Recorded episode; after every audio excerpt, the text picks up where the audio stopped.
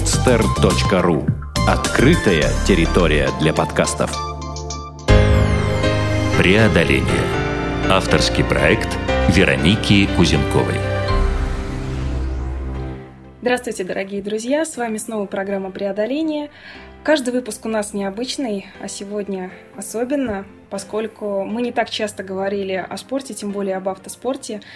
И э, сегодня как раз настало время, чтобы об этой теме поговорить уже всерьез.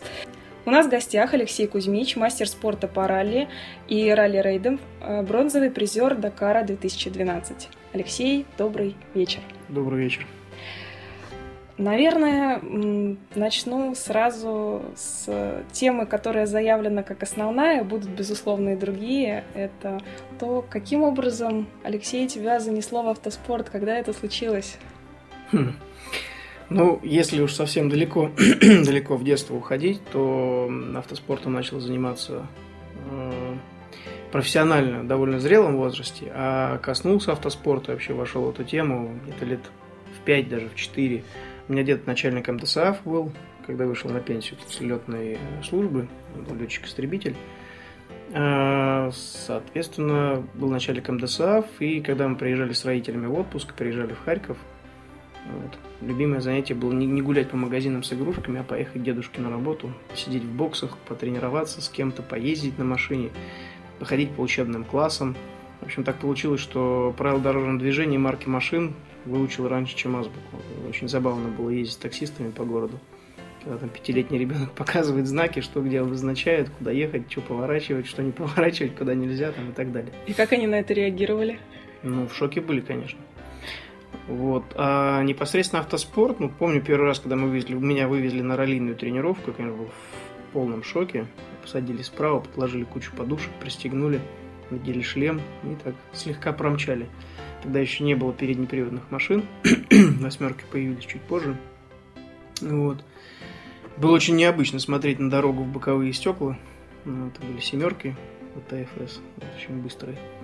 Но тогда ребята говорили, что как бы ты вот запоминай, что мы делаем, запоминай ощущения, как это вообще происходит, э, что происходит с машиной. Если даже не понимаешь, просто запоминай.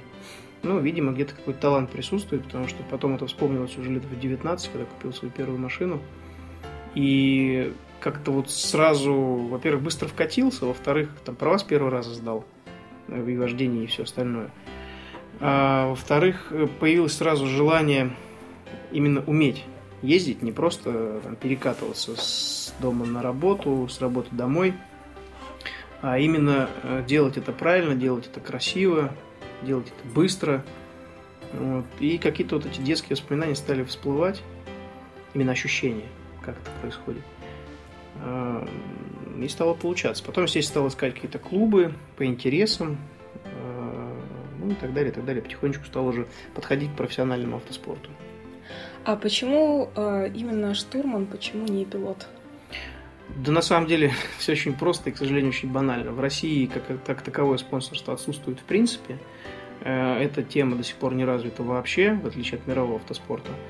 Это во-первых. А во-вторых, э, скажем так, такая тенденция на сегодняшний день, что пилот платит за все. То есть пилот захотел покататься, чаще всего это бизнес-драйвер какой-то, у которого есть деньги, который может вообще ничего не уметь, он вообще может ничего не понимать, но он думает, что он нереальный гонщик, потому что он носится по улицам Москвы, и у него там какая-нибудь нереальная BMW. Вот он думает, все, у него, значит, все он может. К сожалению, есть такая, э, скажем так, шкала, градация некоторых таких приходящих новичков. То есть есть бизнес-драйверы, которые потом становятся спортсменами, то есть все-таки те, кому хватает ума и опыта, и наката, и самое главное, стремление развиться, то становится спортсменом. То есть сам подход к этому процессу, он может быть таким же бизнесменом, оставаться нет проблем. А, но, тем не менее, переходит в разряд спортсменов, уважаемых, там, завоевывает звания, степени мастерские и так далее. А есть те, кто остаются по-прежнему бизнес-драйверами и не развиваются, там пару раз в год выехали, какое-то там удовольствие получили и забили на это дело, больше никуда не ездят. И есть такие, как мы их называем, клоуны. Это вот кто приехал, Э, на самых дорогих машинах, у него все должно быть супер просто нереально классное, там, за огромные деньги. При этом его основная задача не проехать правильно и не получить какие-то навыки, да, правильные, а перед зрителями как можно быстрее проехать. К сожалению, с такими сталкивались, они очень много машин били, совершенно бестолково. Ну, не знаю, вот как-то есть такие люди. Зачем они делают, тоже непонятно. Мне кажется, это из разряда того, когда человек, у которого, в общем, все хорошо, э, приходит в магазин покупать mm-hmm. фотоаппарат. Mm-hmm. Самый большой, с самым большим объективом. Вот, наверное, таким, по такому же принципу здесь выбираются автомобили. Ну да, да, видимо, да. А, на самом деле пилотом я выступаю, пару раз в год стараюсь э, там, накопить денег, взять машину в аренду. А, это ралли бывает, бывает ралли-рейд по-разному. То есть мне на самом деле абсолютно все равно, где ехать. Я знаю, в чем кайф классического ралли, я знаю, в чем кайф того же картинга, в чем удовольствие от пилотирования автомобилем по несколько дней и много часов, как в ралли-рейдах. Везде есть свой кайф. Но как бы это все мне понятно, мне это все нравится, я знаю, для чего мне это нужно. А для чего тебе это нужно? А, слушай, в двух словах это не расскажешь. Ну, можно в четырех, например, попробовать. Но все-таки это достаточно серьезно, этому посвящается там львиная, наверное, доля жизни. И ну, вот что движет? Это же всегда интересно ну, что движет? Желание развиваться, желание стремиться к самосовершенствованию, потому что каждая гонка – это как маленькая жизнь, и если к ней относиться так, а, я там пять гонок проехал, я уже крутый, нереально опытный. На шестой гонке тебя так даст по голове, что дай бог, если жив останешься. Вот, то есть тут э, нельзя так подходить к соревнованиям и к этому процессу. Это во-первых. Во-вторых, Второй момент, который очень цепляет, это то, что ты приезжаешь на соревнования и встречаешься с себе подобными людьми. То есть они определенным образом мыслят, они очень похожи по духу. А вся вот эта тусовка огромно стремится к одному. Цель, финиш и подиум. У кого как получается, понятное дело, там разные ситуации бывают. Тем более технические виды спорта и командные к тому же. То есть ты можешь быть там супер штурманом, ты можешь быть нереальный пилот, а механик раздолбай вечером выпил больше, чем надо, хотя это вообще, в принципе, в командах запрещено до финиша. Гайка не докрутил, машина развалилась. Дай бог, все живы остались. А, третий момент, то, что тоже цепляет, это, скажем так, ну, есть вещи, которые, к которым люди идут очень долгие годы, как в йоге, как в единоборствах, как в каких-то там магических штуках, да, это вот э, умение выключать внутренний диалог. Эта штука такая очень интересная, своеобразная нерва, да, там дзен-буддизмы десятилетиями пытаются дзен-буддисты к этому прийти, ходят в храм и так далее. А в автоспорте все проще. Если ты не научился специально выключать этот внутренний диалог перед стартом, ты ехать не будешь.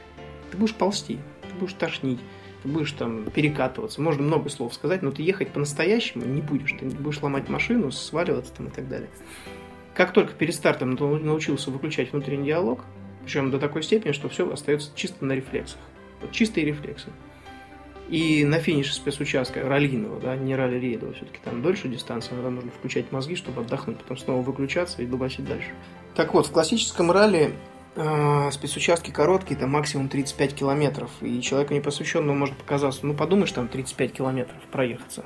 Но человек, который понимает, насколько это тяжело, никогда так не скажет. Это действительно тяжело. И в то же время, если появляются какие-то лишние мысли, сбивается ритм, сбивается темп, пилот начинает сажать ошибки, штурман, соответственно, тоже. И вплоть до вылета с трассы, там, разбитые машины и так далее. Э, высший кайф – это когда финишировал, неважно, кем едешь, там, штурманом, пилотом, ну, если, допустим, пилотом, и штурман тебя спрашивает, э, как я читал, как, а я не помню. Вот, вообще не помню. То есть я запоминаю тогда, когда штурман косячит. Читает не вовремя, не та интонация, не в ногу, а, прочитал слишком много, мне пришлось напрягаться. Прочитал слишком мало, и я там влетал в поворот просто на, вот, на последнем, что называется, на бровях, потому что надеюсь, что он все-таки прочитает вовремя, я успею среагировать и так далее. Вот тогда напрягает. А когда все это вот чисто льется, как река, как вот плавный такой ручей, хороший, и все на огромной скорости, а, тогда действительно на финише вообще ничего не помнишь зрители, мы там стояли, махали, где, что, там красно-розовое пятно мелькнуло там где-то в стороне. Меняется все, меняется мировосприятие, ну много чего. И э, это тоже один из факторов, который цепляет людей, который вот, э, заставляет расти. По потом... сути, возможность прожить э, кусочек другой некой жизни. Абсолютно другой. Абсолютно другой. Вот есть фильм про Дакар – не знаю, смотрел ты, не смотрел, Дакар синдром, Смотрела. да, вот там мои слова есть, что если ты хочешь отрешиться от этого мира, то вот ты въезжаешь в другой, абсолютно другой мир. э, другие ощущения, ну, все по-другому. А самое главное, время что по-другому. То есть, если ты в классическом, допустим, ралли 6 спецучастков в один день, э, под разбитых по 3, между которыми сервис, то получается у тебя на ощущениях это не день, а 2-3 дня. И вот тот заряд эмоций, который человек получает, причем абсолютно неважно, судьей он приехал, механиком он приехал, журналистом, на гонках всем достается, особенно на длинных марафонах, ну, в том числе на Дакаре. А, вот за неделю гонки, сейчас гонки покороче стали, там, ну, ввиду бюджетных вот этих вот там проблем, скажем так, кризисных. Тем не менее, э, если гонка даже длится там 2-3 дня, считай, что ты прожил неделю. То есть можно смело умножать на 2. Угу. Столько у человека внутри происходит там эмоций, столько кипит всего. Вот. И люди, которые приезжают в соревнования, конечно, в обычный мир возвращаются, говорят, вообще, чем вы живете? Вот что вы творите вообще? Вы не понимаете, что вы делаете. На самом деле, да, так и есть. И гонки, они еще позволяют, конечно, сильно встряхнуться, переоценить очень многое. Есть вещи, о которых люди даже не догадываются в своей жизни. Они никогда не поверят, что ты, ты об этом рассказываешь о чем-то, да? О том, что для себя открыл. Да ладно, ерунда. Но такого не может быть. Это факт. Например? Ну, Можешь например... вспомнить? Ну, если, скажем так, э, чувство потребности своего тела, да, у человека обычно, в обычной ситуации, в обычной жизни, ну, там, поел, какие-то там справил необходимые нужды, и там спать, есть и так далее. Но когда ты находишься в стрессовой ситуации, когда тебе требуется длительное, продолжительное время, стопроцентная отдача, не 99, там, не, не 80, а именно стопроцентная отдача, а, так как э, в экипаже нет того, кто рулит, нет того, кто управляет. Это как э, в семейной жизни, да?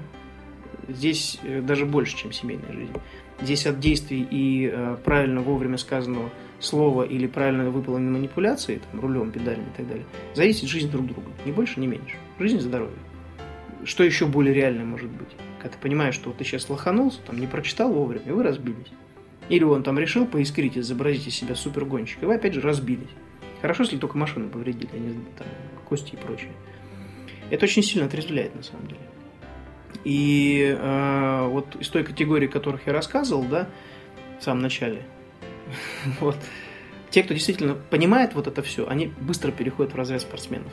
Они понимают, они ощущают. Э, те, кто так или иначе касался армии, тоже очень быстро переходят, потому что там все-таки... Ну, степень ответственности. Степень ответственности, да, очень сильная. Те, кто этого не понимает, они быстро сливаются. То есть здесь невозможно прийти, э, купить самую дорогую машину, самую навороченную, там, супер механиков. Все поулыбаются, покивают головой и скажут, ну да, приехал. Но если не пройти правильные тренировки, если не пройти правильный рост от слабомощных моторов постепенно к более мощным, а, то результата не будет. Это будут разбитые машины, выброшенные деньги, и, там человек станет посмешищем, а потом просто сольется из автоспорта и больше не появится никогда. А, это тоже связано вот с этой вот степенью ответственности и признанием самому себе, что я это могу, а я вот это не могу. Причем честно, сто процентов и так, как есть. Но вот не могу этого сделать по какой-то причине. А, значит, надо в этом честно признаться. А люди, к сожалению, как показывает практика, почему-то все время стараются жить какими-то Представлениями. Представлениями, да, какими-то эфемерными товарищами, но не собой, не самим собой. Здесь по-другому нельзя. Еще момент, э, это именно изучение, как я говорил, ну, сказал вначале, да, э, после вопроса, э, знание своего тела на 100%. Это тоже очень важно. Когда, допустим, пишешь стенограмму в классическом ралли и привыкаешь к каким-то символам, в какой-то ситуации бывает, когда вот отработка символов идет – а, одно дело, когда сидишь, читаешь спокойно. Другое дело, когда ты понимаешь, что вот машина летит там за 150 далеко, тебе нужно правильно прочитать. И если ты хотя бы на долю секунды у тебя возник вопрос, а что же я написал, этот символ однозначно нужно уничтожать, удалять, менять, чтобы это читалось четко, однозначно, и ты не задумывался о том, что тебе прочитать. Ты просто глаза бросил с трассы на стенограмму, ты понял, что записано, прочитал и выйти дальше. Э, тут опять же и первая степень ответственности, второе честность, что ты это не можешь прочитать, а третье быстро придумать новый символ, не писать буквами и словами. Это очень долго и разобрать иногда невозможно. То есть все полностью шифруется символами. Э, что касается ралли-рейдов, то тут уже, скажем так, более приземленные моменты. Нужно понимать, в какой момент начинается ступор, в какой момент ты устаешь, что с этим делать, в какой момент ты можешь почувствовать, э, что тебе там просто захочется спать, как почувствовать наступление этого момента, когда ты начинаешь просто вот тебя рубит и все. Опять же, что с этим делать? То есть у тебя там впереди еще 2-3 часа гонки, а ты уже устал. Опять же, что с этим делать? Как с этим бороться? Как ты с этим борешься? Там методик много. так сразу не рассказываю. Но самое простое, вот самая такая... Ну, самое простое, естественно, смотришь э, маршрутный лист, понимаешь, какая дистанция. Исходя уже из опыта, понимаешь, э, в какой момент может захотеться там тупо в туалет. Значит, что нужно сделать? Э, сходить сейчас, сходить перед стартом, сколько можно выпить воды, сколько можно выпить жидкости, что нужно съесть, чтобы этого не произошло. Второй момент, у меня всегда под рукой сахар, у меня всегда под рукой какие-нибудь маленькие колбаски, прям микроскопические такие, там, с мизинец такие, ну, с большой палец. Э, если этого всего нет, то хотя бы какой-то шоколадный батончик, но который не нужно жевать. Например, там сникерсы сразу отпадают, всякие там, ну, не, не антиреклама, но тем не менее. Э, в спокойном расслабленном состоянии человек не обращает внимания, сколько он жует, сколько он это все разжевывает, как этот арахис у него там забивается в зубы. А когда я еду штурманом, и мне нужно читать дорожную книгу, и у меня там есть два километра на все про все. Я, я должен понимать, успею ли я это съесть, чтобы прочитать следующую позицию вовремя, а, а не там проскочить куда-то мимо и так далее. То есть я, смотря по дорожной книге, понимаю, где я могу поесть. То есть я там перелистываю, а вот 5-6 километров, прикидываю, что у нас по трассе, какая может быть средняя скорость, сколько у меня на это есть времени. Соответственно, если мы едем нормально, там 150, по пустыне 5 минут времени, вернее 5 километров, это очень легко посчитать меньше двух минут. Да, плюс-минус. Теперь я понимаю, почему ты не очень любишь конфеты. Был, да. был у нас разговор когда-то. Вот да, конфеты мешают говорить. Ужасно. Если это конфета, должна быть либо маленькая, либо быстро ее запил, она растворилась, все, и больше не мешает. А, ну и, как я и сказал, там про сахар, это когда совсем ничего нет на биваке, а, или там не купили, тогда вот вот пакетированный сахар по 5 грамм, который там 3-4 штуки быстренько закинул. Опять же, как пить, что пить, кто-то наливает там себе Red Bull. Категорически нельзя на длинных гонках его пить. Потому Особенно перед потом... стартом. Да, потом через 40 минут все, глаза на выкате, вы, выкиньте меня из машины и так далее. Во-первых. Во-вторых, э, нагрузка и так большая. Э, на зимних гонках, на зимних ралли, да, даже при морозе минус 30, штурман выходит мокрый, пар идет от тела. То есть весь комбинезон насквозь мокрый от пота. Потому что на такое напряжение нервное все равно каким-то образом тело напрягается, все равно какие-то ямы, кочки отрабатываются ногами. Все равно не сидишь расслабленно, это там не Бентли, в котором можно балдеть, это спортивная машина. А, плюс скорость, плюс адреналин, пульс довольно высокий и так далее. Давление так прыгает. А тут сверху Редбулом по нему долбанули. Ну, там просто ужас начинается. У кого-то давление подпрыгивает, у кого-то там пульс зашкаливает, кто-то бегает в кусты каждые 5 минут и так далее. То есть эти все эксперименты проходили, и каждый должен знать и понимать, что ему нужно в данной ситуации. Это вкратце вот так. Ну, вкратце получилось хорошо. Mm. А мне бы хотелось вернуться к самому первому твоему соревнованию. Помнишь mm. ли ты его и вот каким оно для тебя было? То, конечно, помню. А, соревнование, в котором я принял участие именно как участник, а не как судья, или судья там линейный, или судья на контроле времени на ралли. Это был картинг, были картинговые соревнования, там, не помню, 2000 какого-то года. Да. Тогда занял седьмое место, этим жутко гордился. Грамота до сих пор дома где-то там лежит. Но на самом деле, да, совершенно по-другому на это посмотрел. А, потом много было всяких соревнований. Сам, самое классное соревнование, скажем, такого уровня, когда нас уже заговорили, а, это когда мы выиграли с Владимиром Кабановым на восьмерке, какой-то там древний совершенно обычная была машина, в нее варили каркас, ну, по всем правилам, конечно. Э, ну, выглядело она просто безумно ужасно, еще был такой болотно-зеленый цвет. Э, мы выиграли первое место на чемпионате России в Карелии. Это была длинная трехдневная гонка, раллийная, зимняя. Вот, и мы в своем классе выиграли первое место. Это было, конечно, очень здорово. Там мы ехали долго. Отмечая победу. Выехали поздно, да, очень. То есть планировали там 8 утра, выедем, да, до дома 1200 километров, а выехали далеко за после обеда, останавливались у питерских друзей моих, там ночевали и так далее. Но вот это, конечно, да, очень сильно запомнилось, очень серьезный был скачок вверх э, и в плане работы команды, и в плане работы со стенограммой и так далее, и так далее. То есть ты тогда тоже штурманом?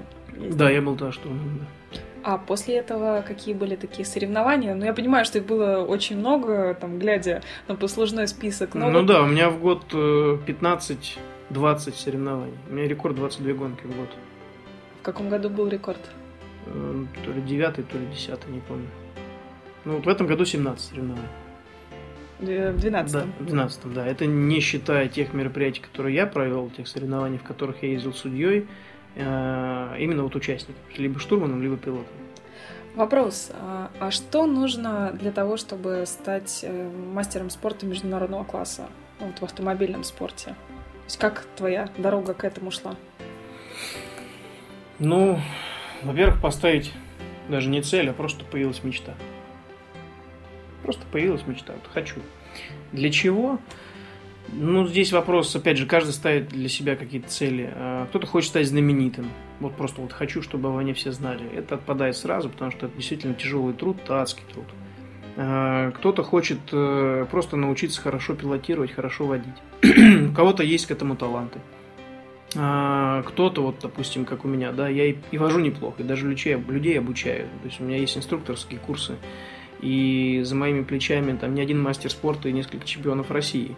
Причем самому молодому на тот момент было 19 лет, когда он получил мастера спорта и стал чемпионом России. Вот. Э, тем не менее, талант штурмана открылся вот как-то неожиданно совершенно. И на самом деле хороший штурман, есть такая поговорка в автоспорте, хороший штурман на вес золота. Потому что пилотом каждый хочет стать. Не у каждого получается, но мало кто себе в этом признается. Он там ломает дрова, машины, э, портит себе здоровье, так или иначе. Но вот упорно хочу быть пилотом и все. У меня был такой один парень, занимался. Очень много с ним тренировок проездили. Уже я сажусь в его машину в руль, говорю, ну вот смотри, как надо ехать. Вот здесь вот так переключиться, здесь вот так, здесь такая траектория. Тут газ вообще не отпускать. Понял? Понял. Причем читает идеально. Все в ногу, все красиво. Садится в руль вообще не едет.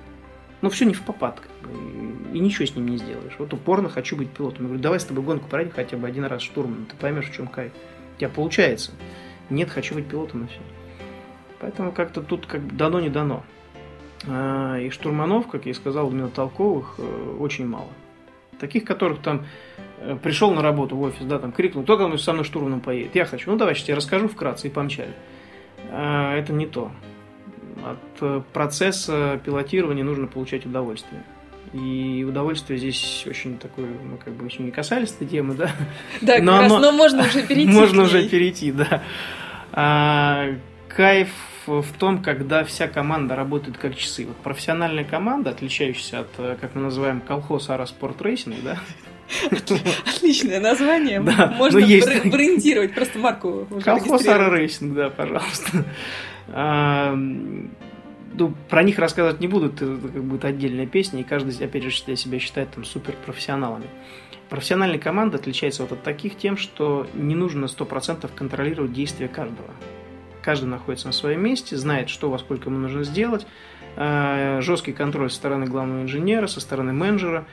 А, экипаж, соответственно, понимает, где, в какое время какое место ему нужно прибыть. Машина в этом месте будет стоять уже прогретая, готовая к старту, если тренировка или если это уже гонка, то, соответственно, их подвезут на автомобиле команды к месту старта. Ну, скажем так, получается, а, получаешь удовольствие от всего процесса как такового.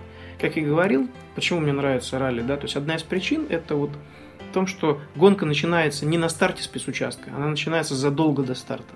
За три месяца, за полгода, в случае Дакара, там, может даже за пять лет начаться. То есть, если цель поставлена, начинаем проходить там постепенно. Кубок России, чемпионат, потом Кубок мира, потом какие-то тренировки. И вот, наконец, понимаем, что да, есть возможности, есть финансы, есть спонсоры, есть машины, и, в общем-то, и мы готовы.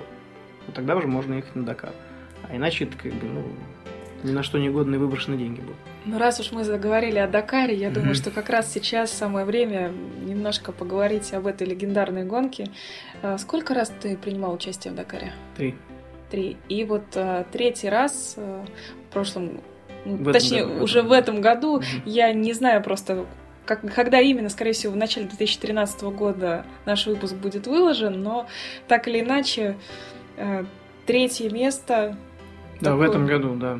Первый Дакар это был африканский последний, 2007 года. Так вот повезло, зацепил, есть с чем сравнить. Э, мы приехали, ехали в э, классе суперподготовленных автомобилей, суперпродакшн так называемый. Приехали 61 в абсолюте, но на самом деле это главное доехать, потому что проблем хватало. Машина была старая, взятая в аренду, в общем-то на больше какой-то результат рассчитывать не, невозможно было. В девятом году мы уже ехали на продакшн. Это автомобили с минимальной подготовкой. Toyota Prado у нас была.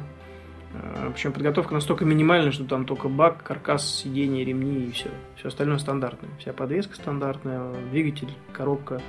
Все абсолютно. Тем не менее, мы приехали 42-е уже и седьмые в классе. А в 2012 году вот в этом ехал на КАМАЗе, в команде КАМАЗ Астана, и приехали третий. Вот, так что такой планомерный рост. А ты говоришь, что вот есть чем сравнить. Мгм. Чем действительно отличается Дакар, который был в Африке, от... От южноамериканского, Да.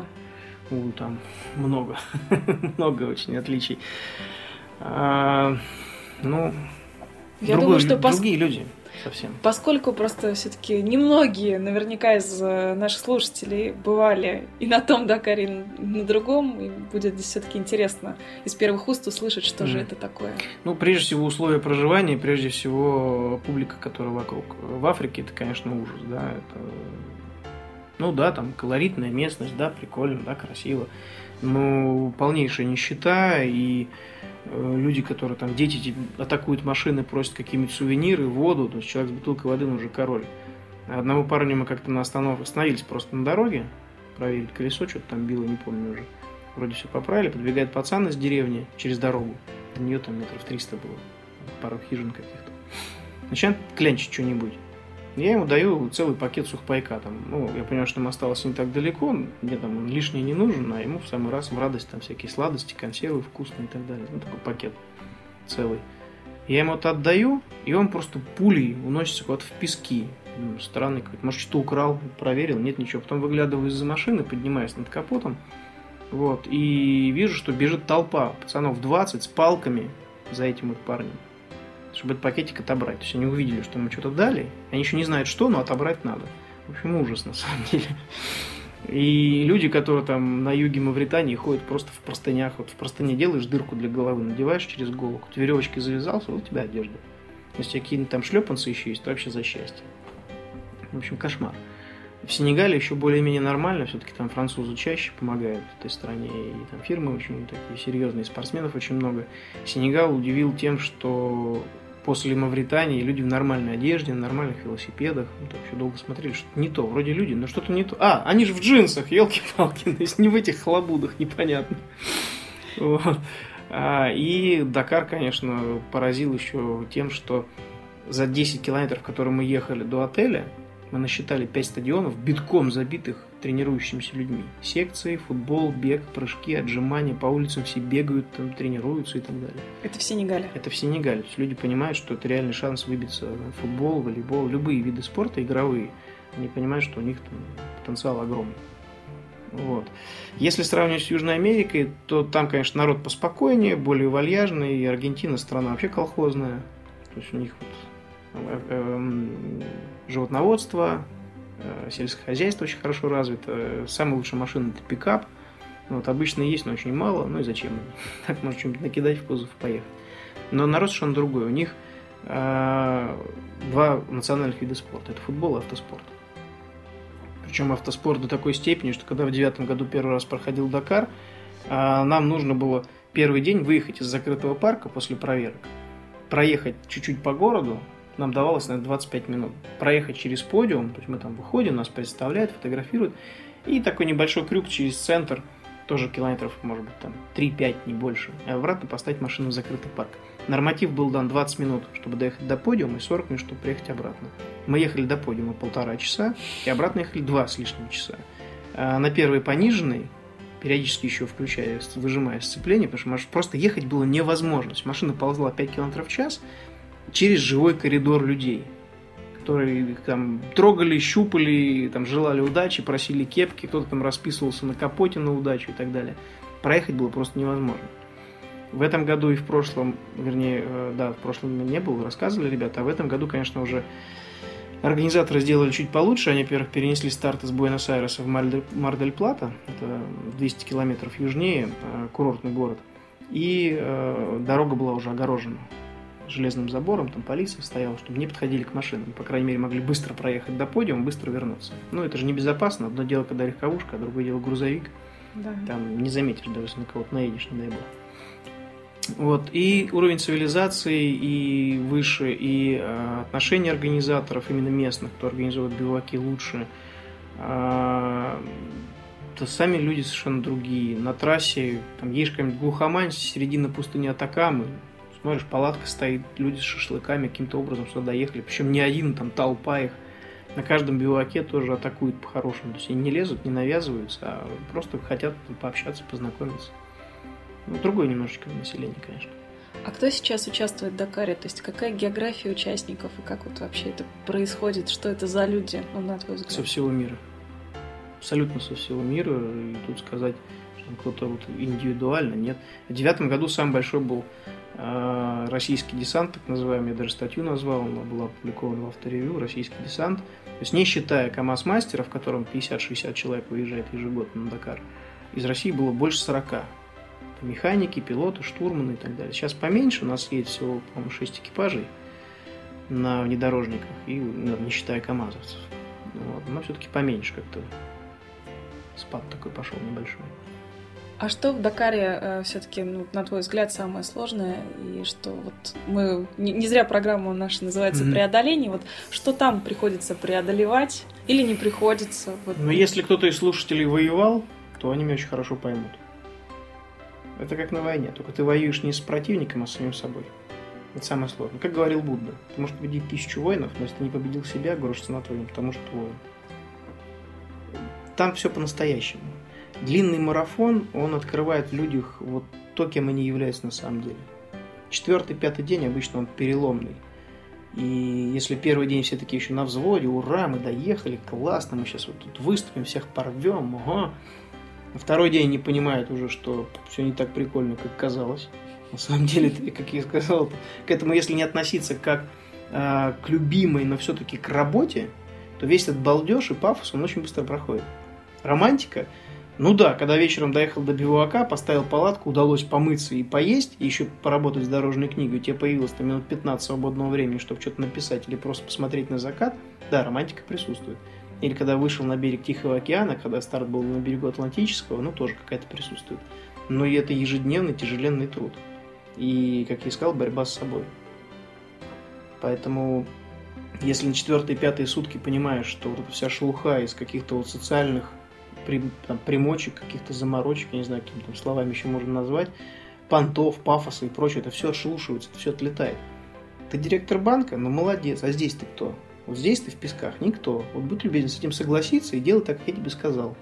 Ну, вот так, если утрировать совсем. Вот там, в Москве, ты будешь там сам потом разбираться. А вот здесь, если ты, ты этого не сделаешь, то мы либо потеряем много времени, либо, извини, придется тебя отсюда увозить на вертолете. Потому что э, там очень хорошо понимаешь э, железобетонную связь психики и физики. Ты можешь быть здоровенным быком. У меня был такой парень, с которым мы ехали в этом году в Астрахань. Я в руле, он штурманом здоровый, там, мастер спорта по гиревому там чему-то, э, по пауэрлифтингу, там, по борьбе греко-римской, еще там чего-то, ну, просто ужас такая, скала. Добрейший души человек, но если возьмет, то не отпустит. Но первый же день, когда у нас мы подсели на бархане в песках, я успел оббежать вокруг всей машины раз пять, там, везде подкопать, где надо подложить, там, эти трапики и так далее. А он три раза копнул и сдулся. Потому что он не ожидал, как это так вот. И этого никто, не, этого никто не мог знать до того, пока вот это не произошло. И он такой, а как, как же так? Что же я такого сделал, что я уже устал? Я говорю, вот это пустыня, дружок, с ней надо дружить, с ней надо общаться, она иначе сразу по голове дает. Он там шлем снял, стоит, все, глаза квадратные, но, слава богу, не успел поплыть. Вот. И психика и физика, как я говорил, настолько связаны, что если в этот момент потерять, пропустить, когда усталость наступила, а все равно пытаться еще что-то кому-то доказывать, а, или наоборот перейти там, на агрессию, или там кидаться на своего партнера да, по экипажу и так далее, то минут 15-20 тебя можно застрелить и даже будешь рад этому. Вот, вот реально такое состояние. Делать со мной что хотите. Человек превращается просто в, в кучу мяса. Вообще никакой. Все, он может сидеть, и пока вот не придет в себя, еще не за сколько времени пройдет.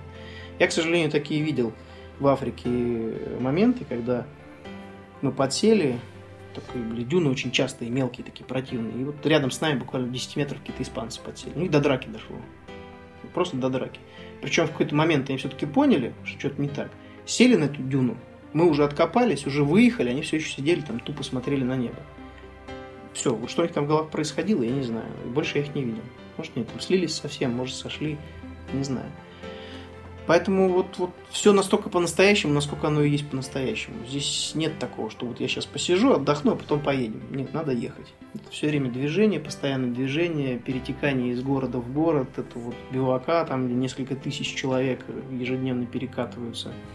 Э, это постоянная необходимость э, работы с дорожной книгой. То есть тут тоже такого нет. То есть если ты штурманом, должен себе отдавать отчет, что обязан поработать с дорожной книгой качественно и грамотно, раза три ее пересмотреть, чтобы на завтра в гонке у тебя не возникло какой-то ошибки, или ты чего-то не рассмотрел.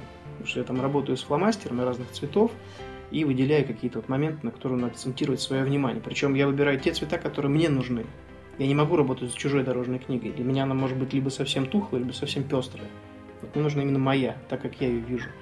А если едешь пилотом, то нужно отдавать себе отчет, что э, сегодняшние посиделки там с бутылкой вина на биваке допоздна – Завтра-то, может быть, и не скажется. Вот послезавтра даст так по голове, что на спецучастке засыпать начнешь, и никакой Red Bull не поможет.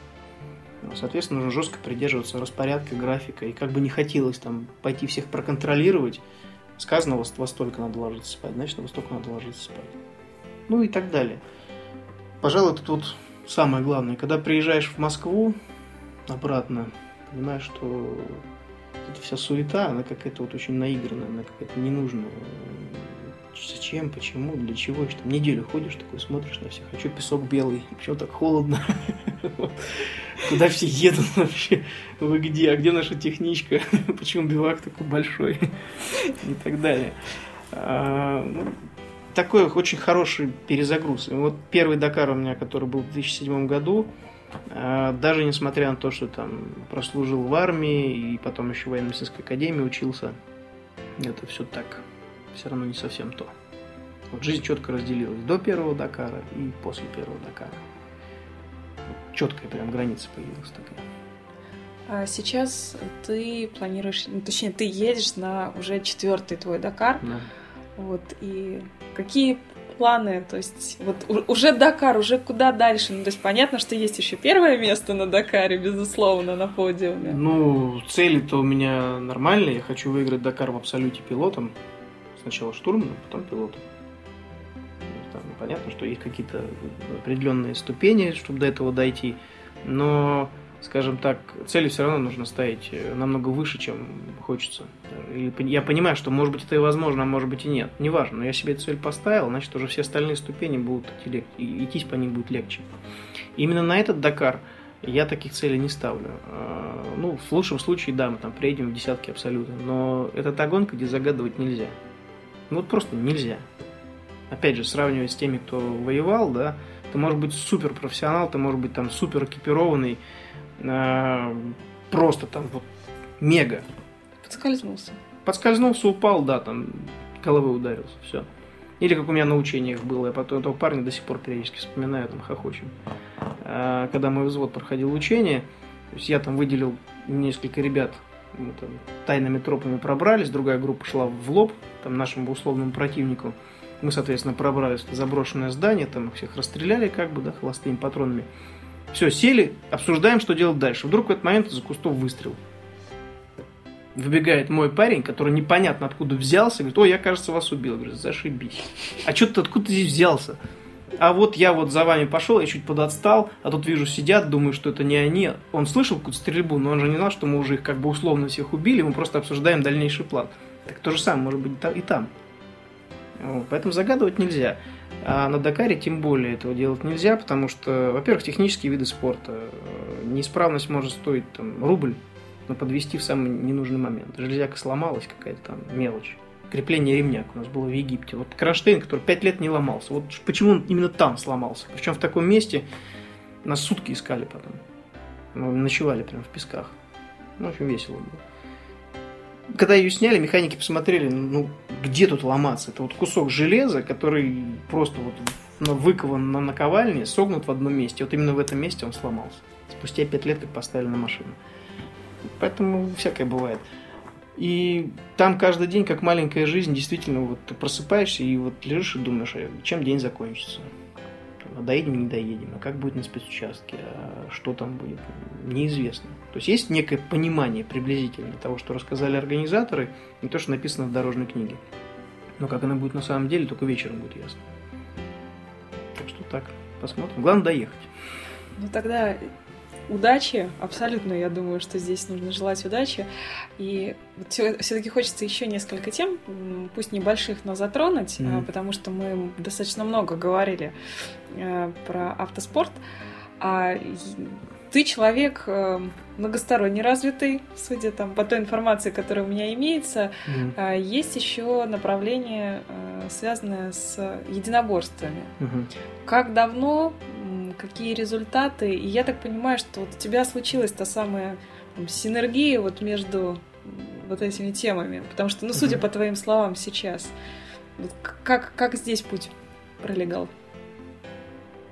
Ну, единоборством серьезно начал заниматься в 13 лет. Сначала это был рукопашный бой в одном из гарнизонов, где мы служили с родителями. К счастью, попался очень толковый тренер, а, очень грамотно нам преподавал. И, скажем так, он помимо того, что давал какую-то технику, он, в принципе, нас воспитывал. Это что-то было вроде военно-патриотической школы. Ну, раньше так не называли, но очень близко к этому. А, когда как бы вот этот курс у нас был всего два года, он специально рассчитывал на 10-11 класс на ребят которые потом куда-то уходят дальше. После этого э, я занимался год карате шатакан, но понял, что это все как-то не мое.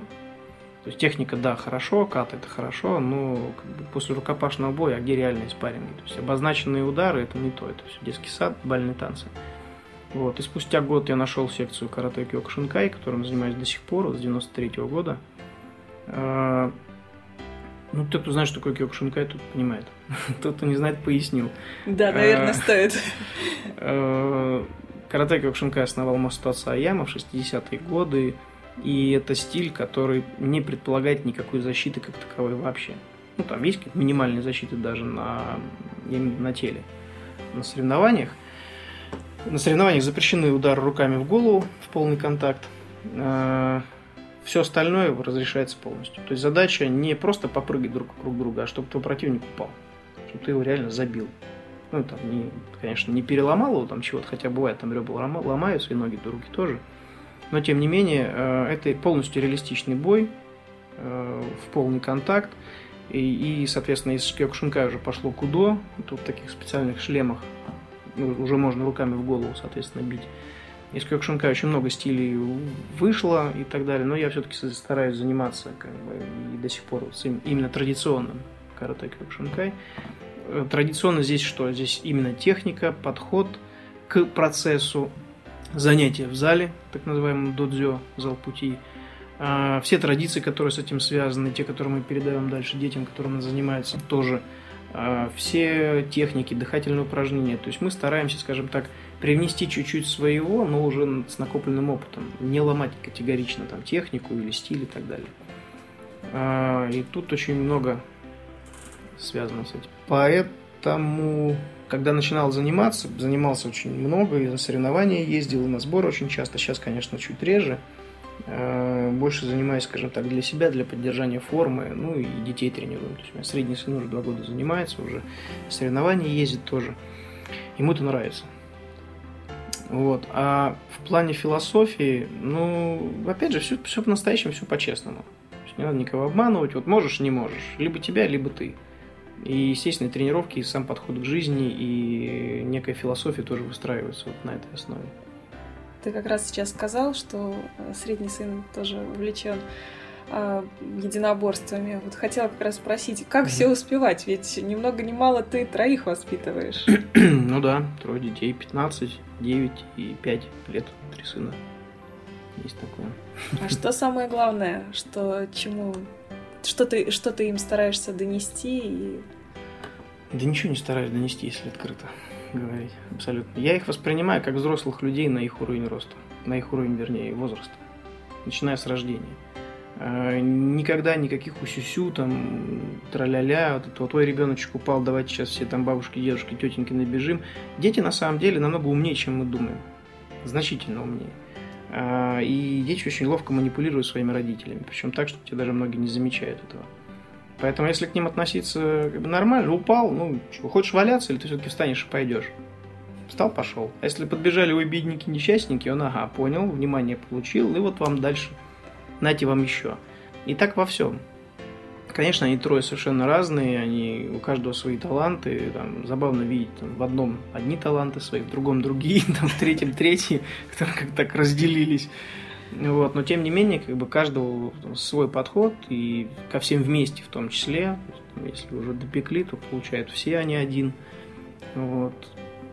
Не знаю, вот отношения, скажем так, честные. То есть у них ко мне, э, у меня с ними отношения и у них со мной не как к какому-то там полубогу, да, который пришел там, так называемый попотут, да, на всех накричал и исчез куда-то. Нет. Абсолютно нормальные отношения, когда э, можно что-то выяснить, можно о чем-то поговорить. Старший там может спокойно прийти и сказать, слушай, я сегодня попробовал покурить, я говорю, ну что, понравилось? Же фигня какая-то. Я говорю, ну, дальше будешь? Не, нафиг надо. Неинтересно. Я говорю, точно? Ну, точно. Потом там разговаривали про, возможно, то, что на Новый год кальян закажем. Он вот раз начинает рассказывать, как это устроено. Я говорю, что, спалился? Блин, точно спалился. Ну что, будешь с нами сидеть? Да не, не, не, зачем? Вот. Ну, то есть как-то все вот так открыто, напрямую, и, как я и сказал, вот на определенный уровень, на определенный возраст. Даже не могу не задать вопрос. А, Все-таки э, та деятельность, которую ты выбрал, она достаточно опасно. Надо mm-hmm. это понимать и э, вот как э, там реагирует на это. То есть вот ну, твоя жена, твои близкие люди, потому что это все равно, наверное, определенный уровень взаимопонимания, и вот, вот, вот это принятие риска, вот как у вас это строится?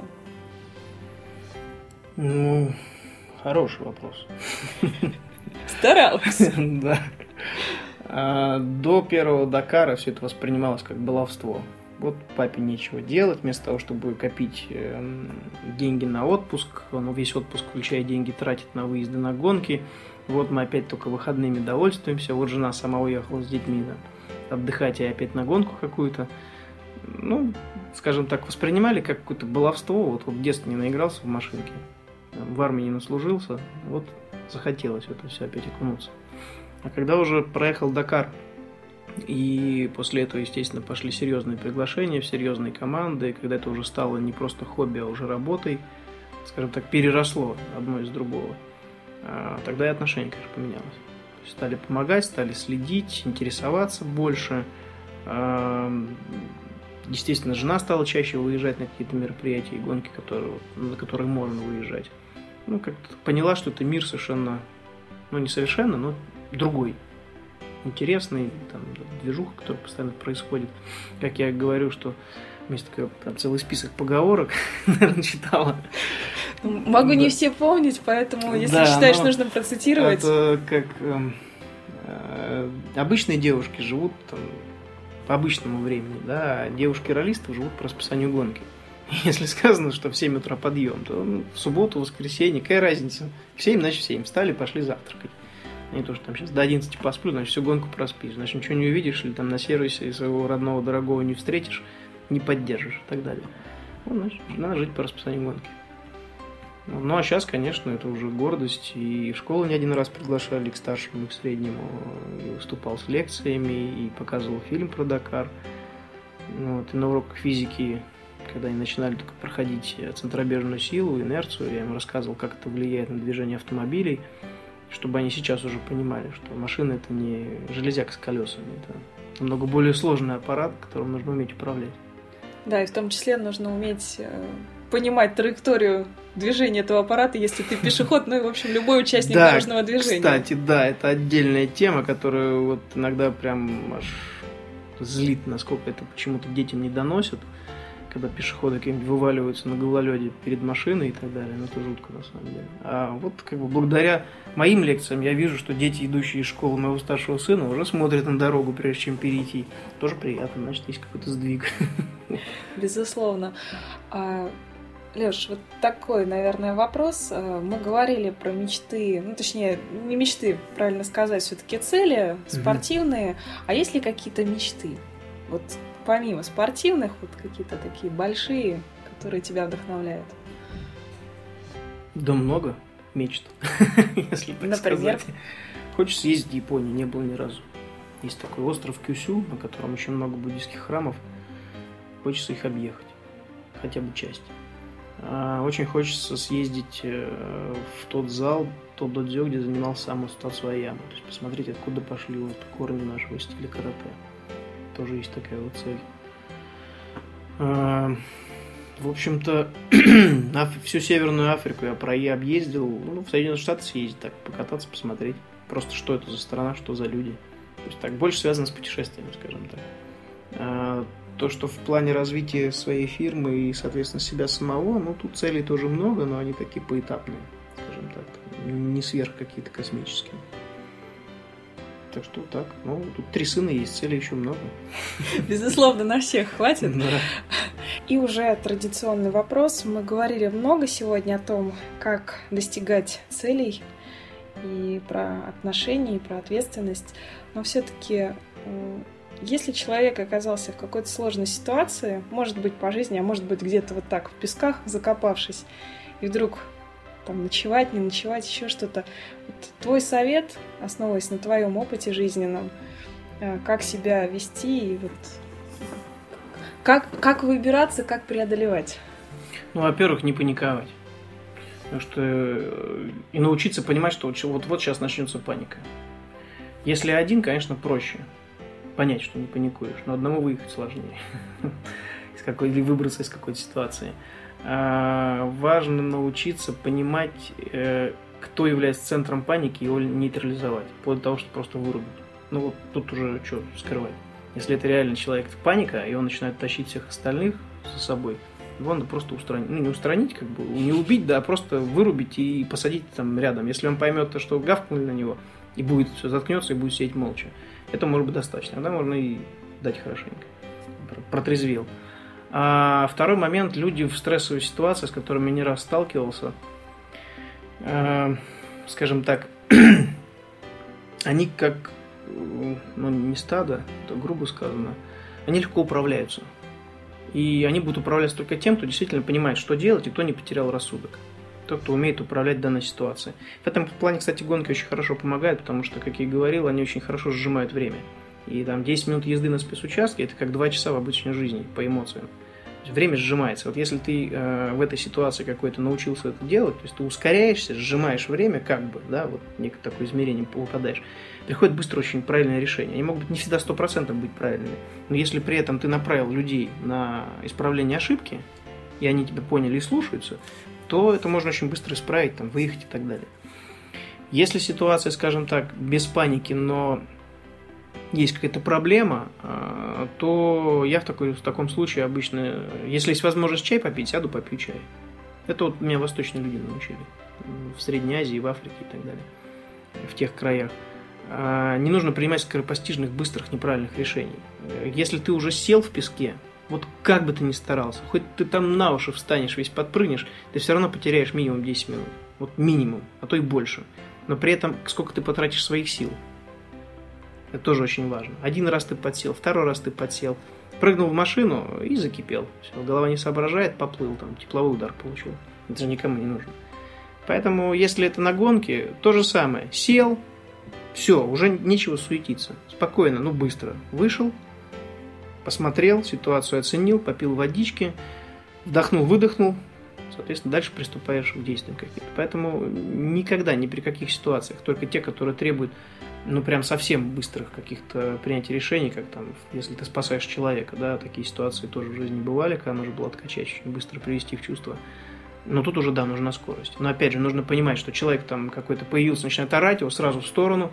Этот там закричал, ему дал, он пусть сам отдыхает. Этого, соответственно, взял, посадил, помогай. Все, быстро приводишь человека в чувство. А Здесь нужно уже более жестко себя вести в таких ситуациях. Ну, везде есть свои отличия. Но в первую очередь, то, с чего я начал, это не паниковать, найти хотя бы там какие-то десятки секунд или, или там несколько минут, чтобы спокойно оценить ситуацию. И бывает такое, когда э, вот все уже полный швах, как дальше быть? Посидел, чай попил, подумал, блин, да вот же решение. Раз-раз-раз, ремешок накинул, что-то там сделал, какой-то хомутик нашелся, там какая-то запчасть, скинул запаски, там какую-то стяжку, подтянул коробку, которая оторвалась передач, воткнул передачу, поехал. Ну, все, едет. Нормально. Вот, пожалуй, так. Такой немножко метафоричная у нас история получилась, но mm-hmm. мне кажется, она, в общем, практически для любой жизненной ситуации все равно подходит. А на этой ноте я думаю, что мы будем завершать нашу сегодняшнюю программу. Единственное, что всегда оставляет тоже возможность э, гостям, если мы о чем-то важном не сказали, угу. есть возможность сейчас э, дополнить все то, что было в предыдущих вопросах и ответах. Ну, я бы дополнил, что пессимист это самоубийца какие бы жизненные ситуации не были, все равно, как бы, а, скажем так, да, если это можно вырезать, пессимист – это самоубийца, а оптимист – это человек немножко сумасшедший. Надо быть где-то между. То есть нужно давать четкую оценку себе, да, что вот это плохо, почему? Потому что сделал так, так и так. И как из этого выйти? Значит, включить уже позитив. Нет ничего такого в жизни, что прям совсем убивало или ситуации безвыходных. Все равно какой-то выход находится. Как показывает практика многих людей, там, великих, да. Э, верить в себя и стараться все-таки развиваться. Постоянное стремление, вот есть такое слово, как стремление. Это, пожалуй, все, к чему стоит стремиться в жизни в принципе. Стремление. Куда ты его направил, это уже зависит от образования и от э, воспитания. Но если нет стремления как такового, то все остальное становится бессмысленным. Абсолютно. Даже силы не появится ниоткуда. Как только включается стремление, может добиться всего достичь вот, вот на какой-то свой уровень, но пусть это будет потолок, но ты его добился. А тот, кто не пробовал, ну, значит, вообще ничего не пробовал. По крайней мере, э, не помню, какой-то был такой афоризм, что-то в голове летает, что мог бы ты это сделать или не мог. Один человек сказал, что нет, а другой все-таки попробовал, да. Я точно просто не помню. Но Я смысл в том, что хотя бы попробовал и понял, что твое это или не твое. Я э, похожий афоризм знаю, тоже, к сожалению, не воспроизведу автора, потому mm-hmm. что разные есть версии, но как, как, э, если ты считаешь, что получится, ты прав. Если ты считаешь, что не получится, ты тоже прав, по сути. То есть mm-hmm. твой выбор того, как бы, куда двигаться дальше. Надо наслаждаться жизнью и получать от нее удовольствие. Чем бы ни занимался. Иначе все опять же бессмысленно получается. Пустая трата времени. На этой хорошей ноте я э, буду завершать наш сегодняшний выпуск и пожелаю, естественно, всем и удовольствия, и стремления. Ну а тебе, Алексей, большущей-большущей удачи. Вот, и везения, и всего того, чтобы звезды, в общем, правильно в Южной Америке вас встречали в январе 2013 года. Спасибо, будем стараться. А, спасибо, дорогие слушатели. Мы снова скоро встретимся на подстер. Удачи и уже с наступившим 2013 годом. Я думаю, что когда вы услышите этот выпуск, мы можем уже говорить смело о том, что мы пережили конец света, встретили его начало, и есть повод для оптимизма и для того, чтобы ставить новые цели. Спасибо и удачи. Счастливо.